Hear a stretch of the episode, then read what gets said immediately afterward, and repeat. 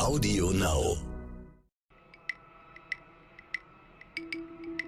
Willkommen zu einer neuen Folge. Ja, Soltec Deutschland ist wieder dran. Wie bezahlst du deine Brötchen? Ja, bis vor kurzem hatte mein Bäcker immer nur noch Bargeld. Aber jetzt hat er auch Kartenzahlung endlich. Aber viel mehr ist nicht drin, außer Kartenzahlung und eine NFC. Ja, ich zahle mit Karte, mit Handy oder Uhr in der Regel. Ja, ich habe mal eine tolle Bank, die maximal eine Kreditkarte hat, die das ermöglicht. Aber ansonsten, meine EC-Karte kann das noch nicht. Ha. Ganz schlecht. Ärgere ich mich jedes Mal, wenn ich bezahlen muss, dass ich nicht mit Uhr bezahlen kann. Aber es gibt jetzt neue Ideen. Ja, bezahlen mit Gesicht. Das hat mich auch überrascht. Das war, und zwar war das Mastercard, will offenbar die Bezahlmethode per Gesichtserkennung einführen. Jetzt fragt sich jeder, wie soll das denn gehen? Aber es ist ganz einfach. Äh, ja, also zumindest insofern einfach, als dass man sich vorher bei den teilnehmenden Geschäften oder über eine App registrieren lassen muss. Sprich, irgendwo muss man sein Gesicht ja einmal in die Kamera halten und identifiziert werden. Und dann kann man im Laden rausgehen und mit einem Lächeln oder einer bestimmten Handbewegung oder Kopfbewegung bezahlen. Ja, dazu müssen die, die Unternehmen alle Kameras installieren und haben. Das würde ja jeden schon mal unruhig machen. Ja gut, aber das ist ja nicht so neu. Also nee, du brauchst ja, ja gut, stimmt, Kameras, ja. Ja, und erinnere dich, was los war, als wir diese NFC-Bezahlmethoden eingeführt haben, wie die Leute Angst hatten, dass man ihre EC-Karten heimlich abscannen. Ja, ich sage auch noch nicht, ob ich das gut finde. Ich bin mir noch nicht so sicher. Also ähm, getestet werden soll das in Brasilien. Ich glaube, in Deutschland hätte man das auch nicht testen können. Äh, Mastercard aber sagt, dass weltweit 74 Prozent der Verbraucher der biometrischen Technologie positiv gegenüberstehen. Aber was auch immer das wiederum heißt, bei einem also wie weit das dann führt, dass man dem positiv gegenübersteht. Also naja, äh, Sie haben ja auch geschrieben, PIN und Passwort kann man ja weitergeben oder klauen oder ähnliches. Bloß die biometrischen Daten kann man ja nicht ohne weiteres klauen. Das wissen wir ja. Jeder, der schon mal versucht hat, von einem anderen das Handy per Gesichtserkennung zu öffnen, das geht nicht. Und ja, PwC-Studie hat ja auch befragt und äh, 53 Prozent der Leute haben gesagt, Fingerabdruck finden sie am sichersten. Danach kam die Gesichtserkennung mit 15 Prozent. Also Wobei eben auch viele eben nicht daran glauben, dass ihnen das hilft oder dass das gut ist. Von daher schauen wir mal, ob sich das durchsetzt. Aber das Bezahlen per Handy oder Uhr hat sich ja auch inzwischen. Ja, also ne? ich denke mal, dass es wie so häufig ist, dass es etwas länger dauern wird, bis so etwas in Deutschland tatsächlich stattfinden wird. Aber bei aller Offenheit, das finde ich in dem Fall ja, gar nicht so schlecht. Ja, interessant auf jeden Fall. Ja, es soll ja erstmal in Brasilien anfangen und dann so nach und nach zu uns kommen. Also stand ja hier auch irgendwo, dass in China wohl schon eine halbe Milliarde Menschen per Gesichtserkennung bezahlen können und bezahlen. Gut, die mussten sich wahrscheinlich gar nicht registrieren, da waren die Gesichter schon irgendwo abgelegt. Ich hätte auch, der erste Gedanke war, ja, wenn ich dann aus Versehen an der Kasse gerade vorbeilaufe, während einer bezahlt, dann bezahlt er mit meinem Gesicht. Ich denke, dass, das, äh, dass man auf solche Ideen gekommen ist, dass man das irgendwie verhindern kann. Ja, da gehe ich auch von aus, war jetzt nur ein Gag. Das war so die erste Überlegung. Bezahle ich einfach mit einem anderen sein Gesicht. Aber ja. Unsere heutige Folge. Geht um ein ganz anderes Thema. Ja. Ein Hidden Champion aus meiner Heimat. Ja, OWL, Ostwestfalen-Lippe. Da müsst ihr hin, Leute. Bevor der Folge kommt, erinnern wir euch, bitte abonniert uns doch. Dann bekommt ihr auch regelmäßig Informationen, wenn es eine neue Folge gibt. Also Genau, und ihr dürft uns auch gerne bewerten. Das haben wir, glaube ich, noch nie gesagt, aber jetzt haben wir uns gedacht, macht das doch mal bitte. Genau, das wäre total toll. Abonnieren und bewerten, genau. Und anhören vor allen Dingen. Natürlich. Aber erstmal in diesem Sinne. Heute viel Spaß bei Frank Stürenberg von Phoenix Kontakt. Viel Spaß. Unsere Teams in China beginnen zu entwickeln oft zusammen mit einem Kunden. Dann gucken sie sich an, was da rausgekommen ist. Der Kunde ist dann aber auch nicht sofort vor Gericht, wenn er sagt, das ist eigentlich gar nicht das, was ich wollte. Und dann verbessert man das ein bisschen und äh, nicht ein bisschen. Dann kommt der nächste Schritt und irgendwann hat man ein fertiges, gutes Produkt oder eine Lösung.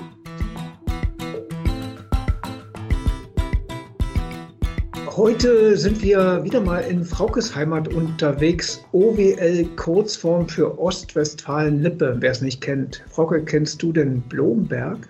Erstmal freue ich mich, dass wir wieder einen OWLer da haben. Blumenberg kenne ich zu meiner Schande nicht. Ich habe es heute gegoogelt, äh, weil das ist von meiner Heimat 86 Kilometer weg und das ist in OWL schon noch eine Ewigkeit zu fahren, weil das mit der Autobahnverbindung, das. das ich dachte mit Fahrrad. Achso, nicht. Naja, okay. Vielleicht auch mal mit dem E-Bike vielleicht. Ja, und wir begrüßen heute, fangen wir, steigen wir doch direkt ein. Wir begrüßen heute genau. Frank Störenberg, äh, CEO von Phoenix Kontakt. Hallo. Hallo. Hallo, ich grüße Sie beiden auch. Schön, dass Sie da sind. Äh, kurze Vorstellung. Sie haben Wirtschaftswissenschaften mit Schwerpunkt Wirtschaftsinformatik studiert. Wo? Natürlich in Paderborn. Wenn, dann macht man es auch konsequent.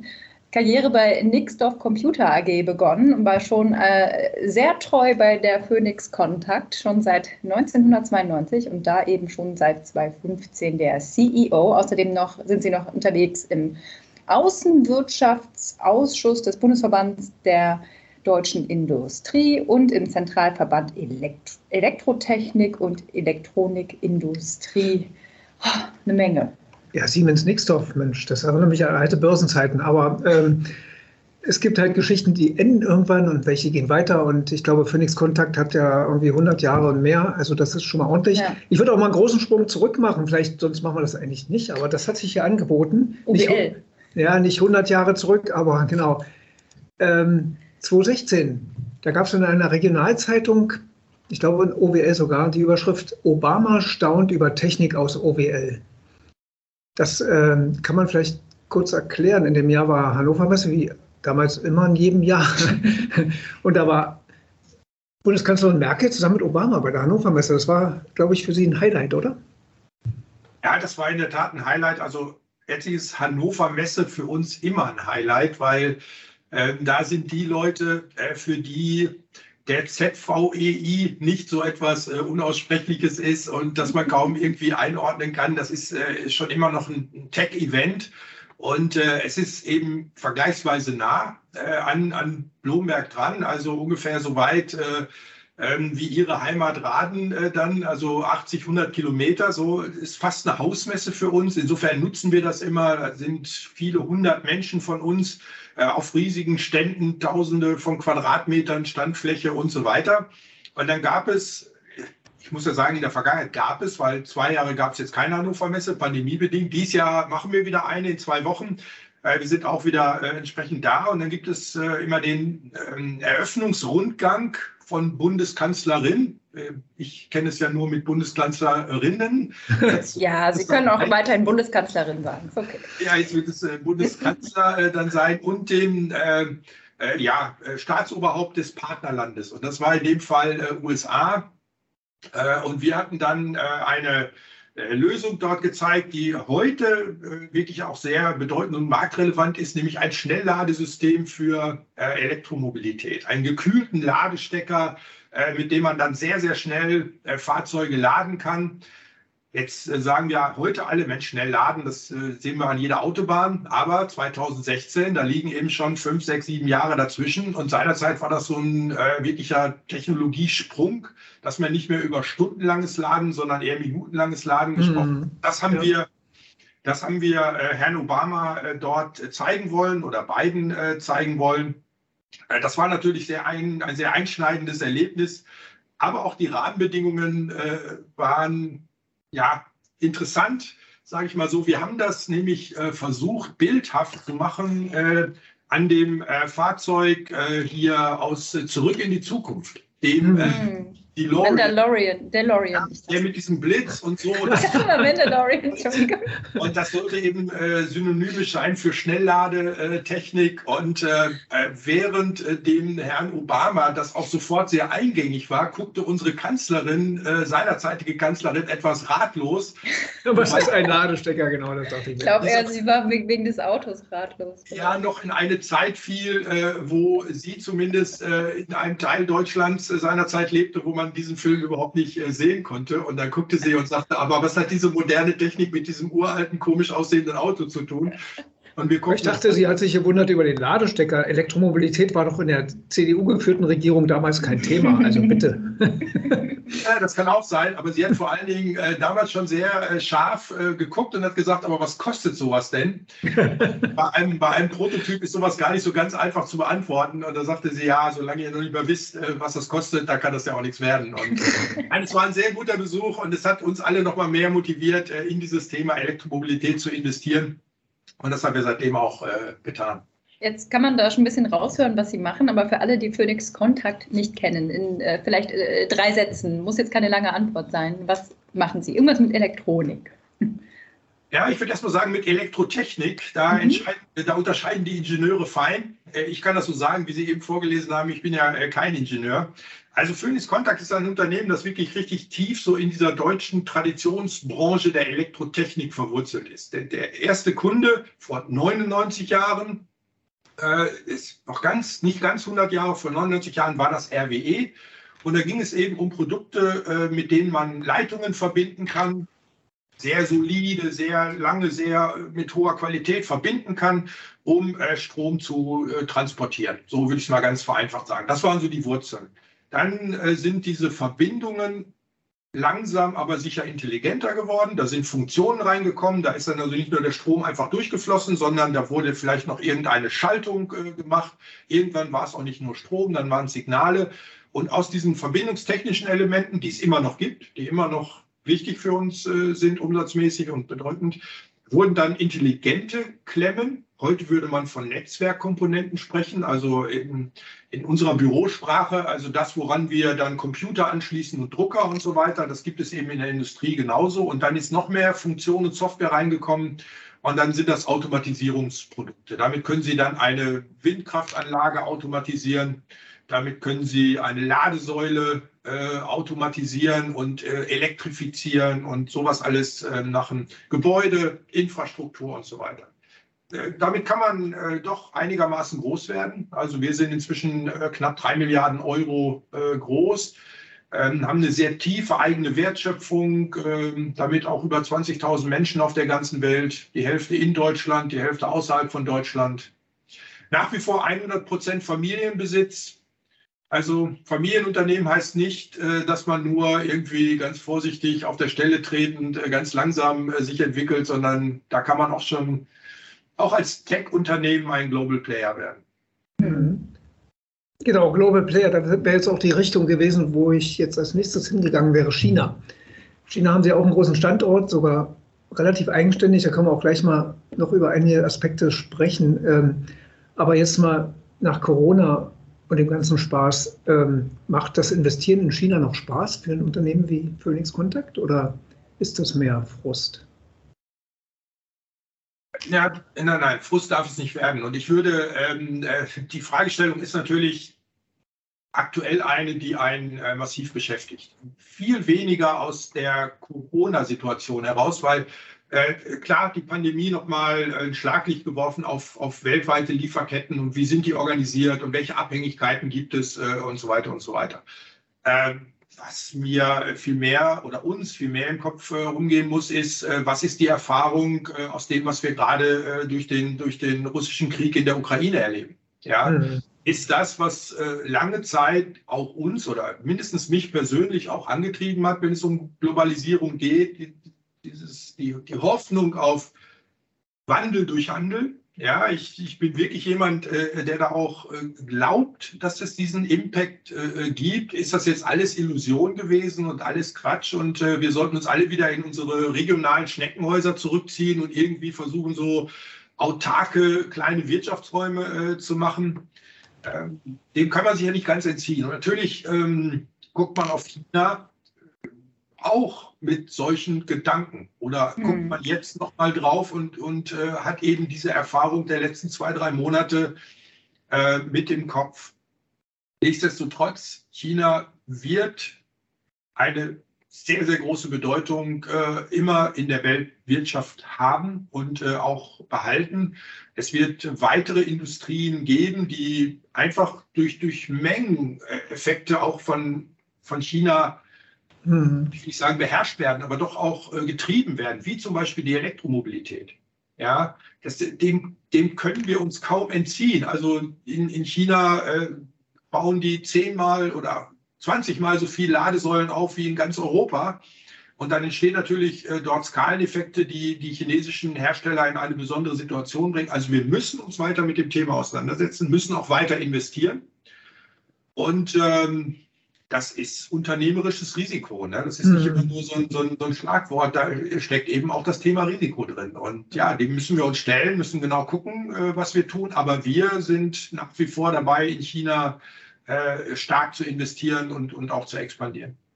Okay, das wäre jetzt meine Frage gewesen, ob Sie dann da jetzt sagen, okay, wir bleiben auf einem Level oder versuchen dann wirklich wieder mehr auch Richtung Euro Europa zu gehen. Wir sehen jetzt ja in anderen Branchen Richtung Chipindustrie, wenn jetzt in Deutschland zwei große Chipfabriken gebaut, die wir ja dann auch dringend nötig brauchen, äh, Stichwort Lieferkettenkrise etc. Ähm, Sie klangen jetzt nämlich gerade nicht ganz so glücklich, auch wenn Sie natürlich das China-Geschäft brauchen. Wir brauchen auch Ladesäulen hier in Europa. Ganz schnell. Wir brauchen es. Ähm, ich glaube aber, äh, also ich bin abgesehen davon, dass die äh, Situation in Europa einen äh, insgesamt schon mal ein bisschen unglücklich machen kann, die wir gerade erleben. Aber ich bin gar nicht unglücklich damit. Wir müssen entsprechend darauf reagieren. Ich glaube, ähm, China hat erstmal und überhaupt Asien und Südostasien haben ein gewaltiges Potenzial und dem werden wir uns weiter auch mit den entsprechenden Investitionen stellen. Trotzdem gibt es genau das, was Sie sagen dass ähm, ja dieses berühmte Decouple, das findet statt. Und das wird von verschiedenen Seiten getrieben. Die Chinesen versuchen sich in bestimmten Bereichen ähm, autonomer zu machen und unabhängiger zu machen von westlichen Technologien. Die USA versuchen es genauso und tun es, nicht versuchen es, sie tun es. Das heißt, wir sind gerade äh, genauso dabei, auch unsere Wertschöpfung äh, in den USA weiter aus, auszubauen, die Fabriken dort zu vergrößern, die, die Logistik dort ähm, äh, zu, größer, äh, zu vergrößern. Und Gott sei Dank haben wir ohnehin immer noch einen ziemlich starken äh, ähm, ja, Wertschöpfungsfootprint, so heißt es immer so schön. Also Fabriken und, und Logistik und äh, Entwicklung und so weiter in Europa immer gehabt. Also zwei Drittel unserer Wertschöpfung ist immer noch hier in, in Europa und ein großer Teil davon immer noch in Deutschland. Ähm, und das wird weiter Bestand haben und, und rechtfertigt auch äh, alle Investitionen hier. Also die Anstrengung wird eher ein bisschen größer. Ja, das, wo wir gesagt haben, machen wir jetzt eigentlich nur in China, machen wir jetzt auch nur in den USA und in Europa machen wir es auch noch äh, weiter. Aber da andere das auch tun und damit dann eben auch Infrastruktur und Technik verbunden ist, ist es auch wieder eine Chance gerade mhm. für Anbieter dieser Technologien. Und das sind wir. Und da versuchen wir beides ähm, immer im Blick zu behalten, die notwendigen Investitionen, aber auch die Chancen, die marktmäßig damit kommen. Mhm. Ich spreche nochmal über Risiko. Äh, deswegen hatte ich die Frage auch mit China gestellt, weil ich gelesen habe, Sie hatten mal ziemliche Probleme, weil China ja sagt, äh, Daten, die hier generiert oder Sachen bleiben in China und dürfen nicht raus. Und dann hieß es, sie hätten über VPN und so weiter das umgangen. Also zum einen spielen die Chinesen da mit, wenn sie es mitkriegen. Und B, wie, das ist doch für ein Unternehmen wie Sie gefährlich, die ja auch Forschung und Entwicklung betreiben, dann vor Ort betreiben. Und wenn das nicht raus darf oder die Chinesen das vielleicht selbst in die Hand nehmen und kopieren und was sie auch immer tun, das ist doch für ein Unternehmen wie Sie, wo das eine große Rolle spielt, wahrscheinlich hochgefährlich, oder? Okay, zwei, zwei Themen. Äh, muss man ein bisschen äh, voneinander trennen. Also das eine, das erste, was Sie ansprechen, äh, das ist dieses äh, äh klassische Decoupling-Thema, mhm. Wo, ähm, ja, ich sag mal, das chinesische System Grenzen aufbaut. Das sind manchmal technologische Grenzen oder bestimmte Zulassungsgrenzen oder so etwas, die es schwerer machen, äh, technologische Verbindungen herzustellen, gerade äh, Vernetzungen äh, herzustellen. Dazu gehört eben diese, wie die es so schön nennen, Great Chinese Wall. Äh, das ist äh, die Great Chinese Firewall, so mhm. heißt es. Und die ermöglicht es ähm, eben nicht, dass Datenhaltung, sei es für, von industriellen Daten, das sind aber auch hier Daten von SAP-Systemen oder so etwas, die chinesische Geschäfte und und Kunden betreffen, dürfen nicht außerhalb des Landes äh, gehalten werden. So, und äh, diese Lösung, äh, die ich glaube ich da mal irgendwo beim äh, VDMA präsentiert habe, also bei den Maschinenbauern präsentiert habe, das ist natürlich eine legale, ganz legale Lösung, mhm. die einfach nur mit doppeltem Entwicklungsaufwand verbunden ist. Ja, wir haben eine Lösung. In dem Fall ging es um ein äh, um ein Modul, mit dem quasi Fernwartung von Maschinen möglich gemacht wurde. Und dieses Modul funktioniert auf der ganzen Welt, aber eben nicht in China, weil es nicht durch diese Chinese Firewall durchkommt. Also muss man mit einem chinesischen Telekom-Anbieter zusammenarbeiten, der einen dann da so drumherum routet und äh, dann äh, geht das auch wieder. Da ging es eher darum, dass man wirklich äh, für sich die Entscheidung treffen muss, stellen wir uns diesen Doppelaufwendungen mhm. oder sagen wir dann einfach, die Welt ist groß genug, da machen wir das woanders. Und da ist eben der Anspruch bei uns und ich denke bei jedem Unternehmen, das wirklich einen globalen Footprint hat, dann müssen wir uns dem stellen. Und so ärgerlich wie das ist, äh, auch wir können den Euro nur einmal ausgeben. dann müssen wir doppelte Entwicklungsaufwendungen äh, äh, betreiben. Das zweite Thema haben wir nie so dramatisch erlebt und auch nicht diskutiert. Und ich habe mich da immer ein Stück weit selber geweigert, mich, mich da so dran zu hängen und zu sagen, oh, dieses IP-Thema, und das ist alles äh, so super risikoreich und man sollte da gar nichts tun ähm, und so weiter. Klar haben wir äh, erlebt, dass kopiert wurde. Ähm, das war auch manchmal ärgerlich. Wir haben auch versucht, rechtlich äh, dagegen vorzugehen und das war mal mehr, mal weniger äh, erfolgreich. Der Mehrwert, den wir aber dadurch seit Jahren haben, dass wir in China Entwicklungsteams haben, die mhm. auch mit unseren Technologie-Datenbanken, äh, die wir schon haben, arbeiten können und damit lokale Lösungen schaffen, die echt auch anders sind, die auch anders entstehen, als, als ähm, wir das in Deutschland oder Europa engineieren würden. Ja, äh, der, der, Mehrwert daraus, den, den erachten wir um ein Vielfaches größer. Ja, mhm. ich, mein Beispiel ist immer, in Deutschland wird erstmal monatelang an einem Pflichtenheft äh, gearbeitet und daraus wird dann ein Lastenheft und das wird geprüft und dann fängt man an zu entwickeln. Unsere Teams in China beginnen zu entwickeln, oft zusammen mit einem Kunden. Dann gucken sie sich an, was da rausgekommen ist. Der Kunde ist dann aber auch nicht sofort vor Gericht, wenn er sagt, das ist eigentlich gar nicht das, was ich wollte. Und dann verbessert man das ein bisschen und äh, nicht ein bisschen. Dann kommt der nächste Schritt und irgendwann hat man ein fertiges, gutes Produkt oder eine Lösung.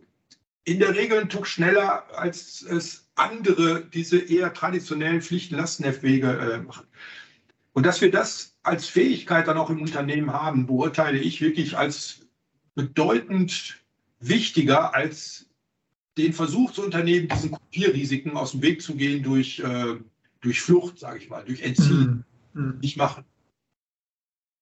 Wir haben ja eben schon mal über Angela Merkel gesprochen, die war ja sehr oft in China, auch mit äh, Unternehmern, mit Managern. Ähm, erwarten Sie das von Herrn Scholz auch?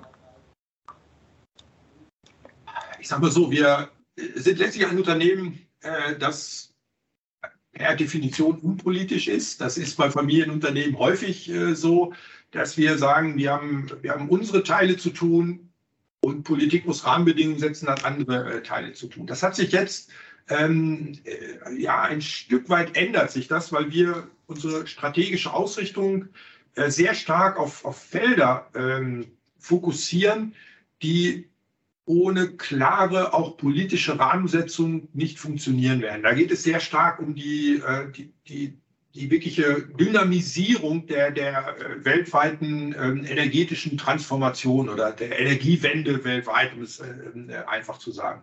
Und da ist natürlich die Hoffnung, dass gerade auch deutsche Politik und gar nicht nur unter den aktuellen Erfahrungen. Das wäre mir wirklich viel zu kurz gesprungen. So nach dem Motto, wir müssen raus aus Fossil und jetzt suchen wir irgendwie händeringend äh, nach Auswegen, sondern wirklich im festen Glauben daran, dass Technologie und insbesondere Technologie, wie sie in Deutschland traditionell entsteht und sehr, sehr gut beherrscht wird, genau ein Teil dieser ja, notwendigen Energiewende äh, werden kann. Und das eben auch international propagiert. Und da ist es gerade in China, ist es sehr, sehr hilfreich, diese politische Flankierung äh, zu haben. Insofern würde ich es mir sehr wünschen. Mhm. Äh, wenn auch der, Bürger, äh, der, der Bundeskanzler äh, jetzt äh, diese Beziehung aufrechterhält und er eben auch nicht dem und wir alle nicht dem erliegen, ah, besser man bleibt erstmal wieder regionaler und versucht so aus diesen internationalen Konflikten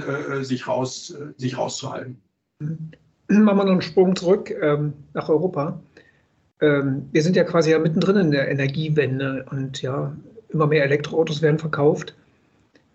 Äh, können, können Sie, da Sie das ja auch herstellen, Sie stellen ja die, die Zutaten für Ladesäulen, für Stecker, für Autos her, können wir liefern? Also eigentlich äh, sehe ich bei mir im Umfeld noch nicht viele Baumaßnahmen mit Ladesäulen. Hapert es an der Produktion? Hapert es an dem Wollen? Äh, oder woran liegt es, dass einfach nicht ich an jeder Straßenecke hier irgendwie ein paar Ladesäulen aus dem Boden gestampft sehe? Also, also das für mich allerpositivste ist, es hapert nicht mehr an Erkenntnis.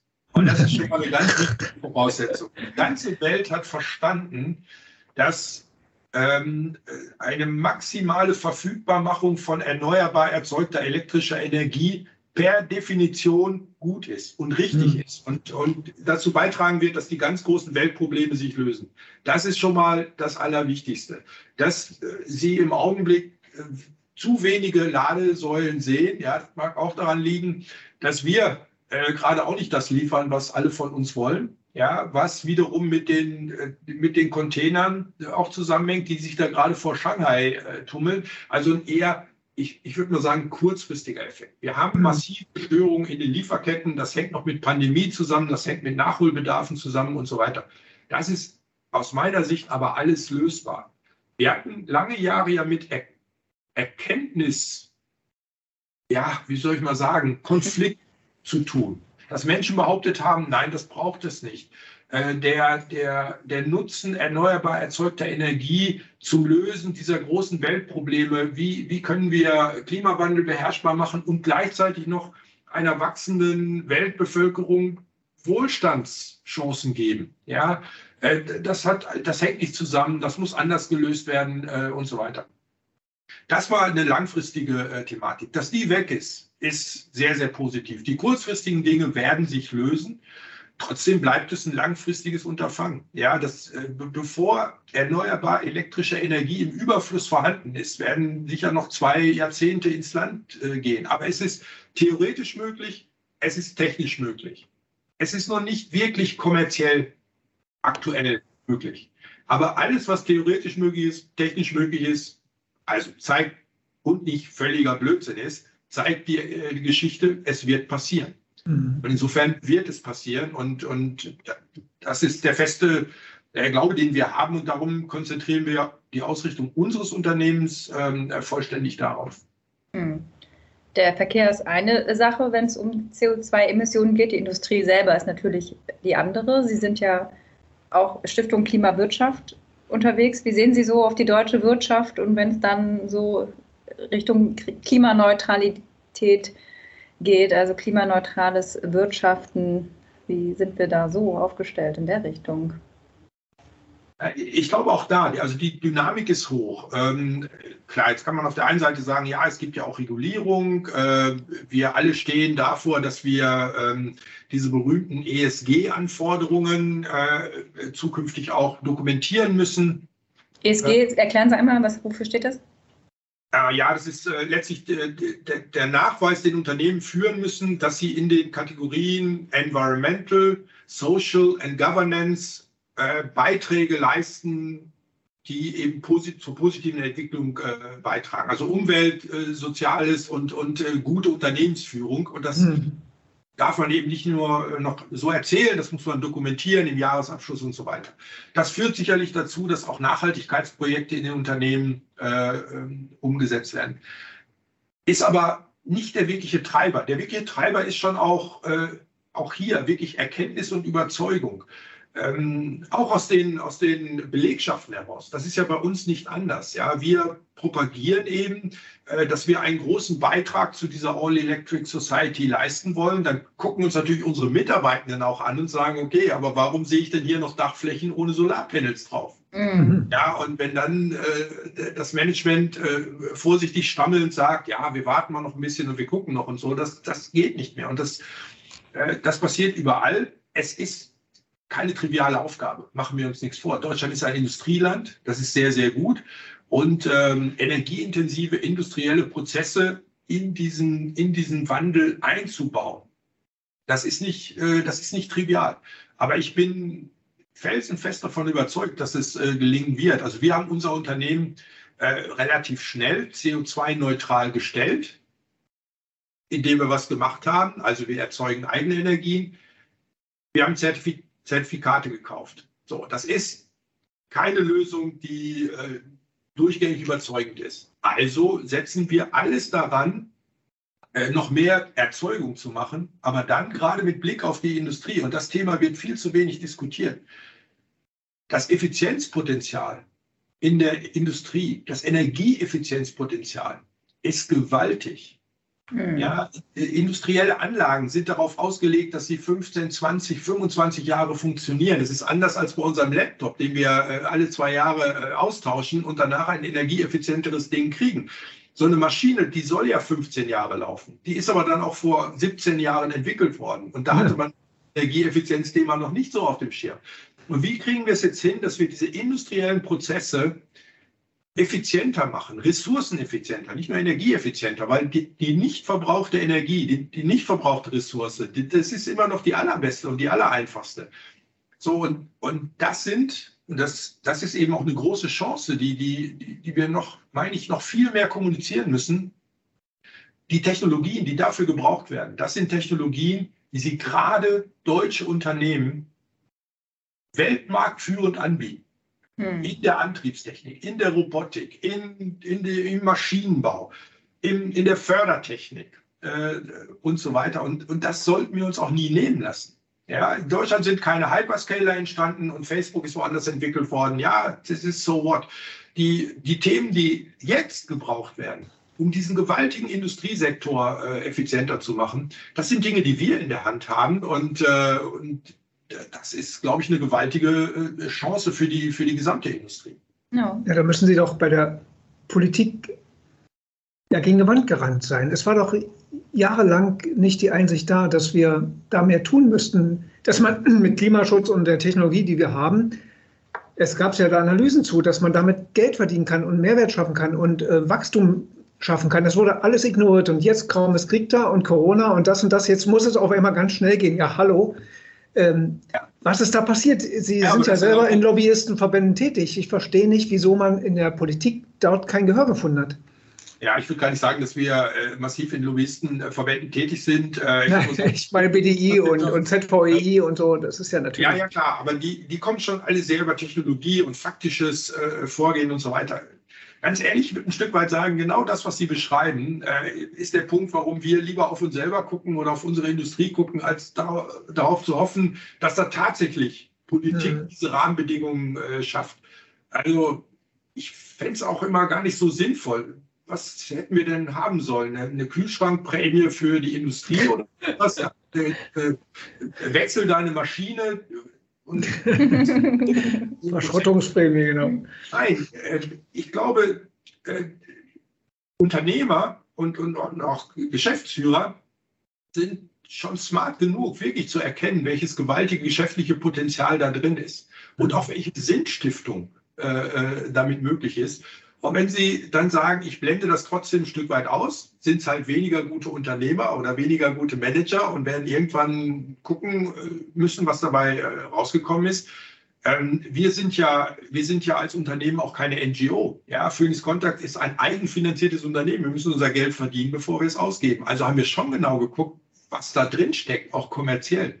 Mhm. Und das ist wirklich enorm. So, und dann braucht es nicht mehr viel politische Flankierung. Dann marschieren wir los und sagen, okay, jetzt äh, holen wir uns den Teil davon. Und wenn er auch dazu beiträgt, dass die Welt dann besser wird, ja, ist doch, ist doch ein gutes Gefühl für alle. Ja. ja. Stichwort Hannover Messe. Können Sie schon sagen, was Sie, was ist das Neueste, was Sie zeigen werden? Können Sie das schon sagen? Äh, Der Podcast also, kommt ja auch um den Dreh raus, glaube genau, ich. Genau, drei also, Tage vorher. Daher können Sie, können Sie spoilern.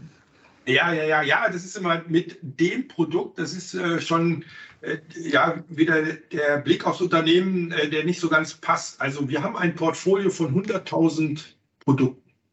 Das ist ja übersichtlich. Ja. Sehr klein bis sehr großen äh, Steuerungslösungen. So.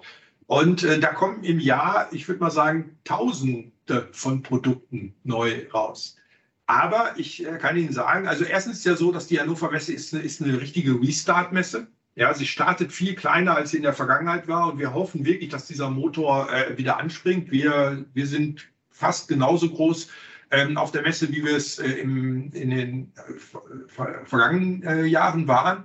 Und für uns ist es wirklich ähm, die Überschrift, die wir über alles gestellt haben und die da auch sehr plakativ ähm, demonstriert wird, ist, ähm, was wir darunter verstehen, ein Wegbereiter für die All-Electric Society zu sein. Was bedeutet es denn, Sektoren zu koppeln? Was bedeutet es, wenn ein Gebäude mit seiner Automatisierung Teil des Energienetzes wird, mit dessen Automatisierung und alle zusammen sind Teil der Mobilität, weil das Auto in der Garage oder in der Tiefgarage sich ebenfalls mit Gebäude und Energienetz verbindet. Und was für Potenziale stecken da drin, wenn die dann alle miteinander sprechen und äh, die Photovoltaikanlage auf dem Haus äh, ihren Strom in die Batterie vom Auto speichert, weil er gerade nirgendwo anders gebraucht wird und das Auto ihnen dann vielleicht sogar ins Energienetz abgibt, weil da wird es gerade äh, dringend gebraucht und dann kommt es aus dem Energienetz wieder zurück. Ähm, aber nicht ins Auto, sondern in die Waschmaschine und ins Auto erst wieder nachts, weil das wird erst wieder morgens gebraucht. Und wie man solche Sektorenkopplungen sichtbar machen kann und wie man das Potenzial da drin aufzeigen kann, das werden wir in Hannover zeigen. Vielleicht kommen wir mal schön. vorbei. Ja, da, da, werden wir uns bestimmt sehen. Genau. Dann machen wir noch was. Ja, super. Das ja. Fernsehen dann. ja, unsere, wir haben immer eine Schlussfrage. Genau, eine Schulnotfrage. Sehr gut bis ungenügend. Ja, für Ihre Branche vielleicht. So, wie stehen wir dort? Ne? Wenn man alles drum und dran sieht, wie fortschrittlich sind wir technologisch, kriegen wir das schnell genug auf die Straße, etc. Also wie, wie würden Sie einschätzen, notenmäßig, wenn Sie ehrlich sind? Nicht also nur, nicht nur sich. Nicht nur Ihr Unternehmen. Ja, ja, ja. Also, ja, ich tendiere schon zu einer wirklich sehr guten Beurteilung. Unsere Branche ist im Zentrum einer Entwicklung, die lange anhalten wird und die, äh, die noch an Bedeutung äh, gewinnen wird. Also während es ja vielleicht vor Jahren total äh, ähm, interessant war für junge Menschen, irgendwie Social Media Designer zu sein oder irgendwie sowas, behaupte ich, in zehn Jahren äh, wird es stolze junge Menschen geben, die sagen, echt, ich bin in der Elektrotechnik tätig und ich arbeite an dieser Energiewende und so weiter. Was wir überwinden müssen, und darum würde ich eher zu einem Gut äh, tendieren, ist, dass wir auf diese hochdynamische Entwicklung noch mit etwas tradierten Methoden äh, reagieren. Ja, also bis man sich jetzt vielleicht in unseren Industrien und in diesen verschiedenen Sektoren, die man immer noch sehr silomäßig betrachtet, also bis man sich zwischen Gebäude, Energienetz und, und Mobilität vielleicht mal auf ein Datenaustauschformat geeinigt hat ja, also da tagen Gremien und da arbeiten Ausschüsse und tralala und so weiter.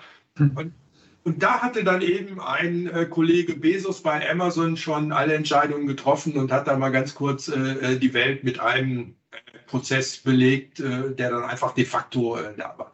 So, und das, das müssen wir noch schaffen, dass wir auch diese Dynamisierung ein Stück weit aufnehmen und, und umsetzen. Aber dann bin ich wirklich ja nicht einfach jetzt nur äh, benebelt optimistisch, sondern wirklich grundoptimistisch, weil die, die, die Technologien, die wirklich zur Lösung der großen Fragen beitragen, die kommen genau aus, aus diesen äh, äh, Industrien. Ja, ja vielen das Dank. Doch gut. Von Störenberg. Dankeschön. Von einer Schlüsselbranche. ja, genau. Vielen Dank.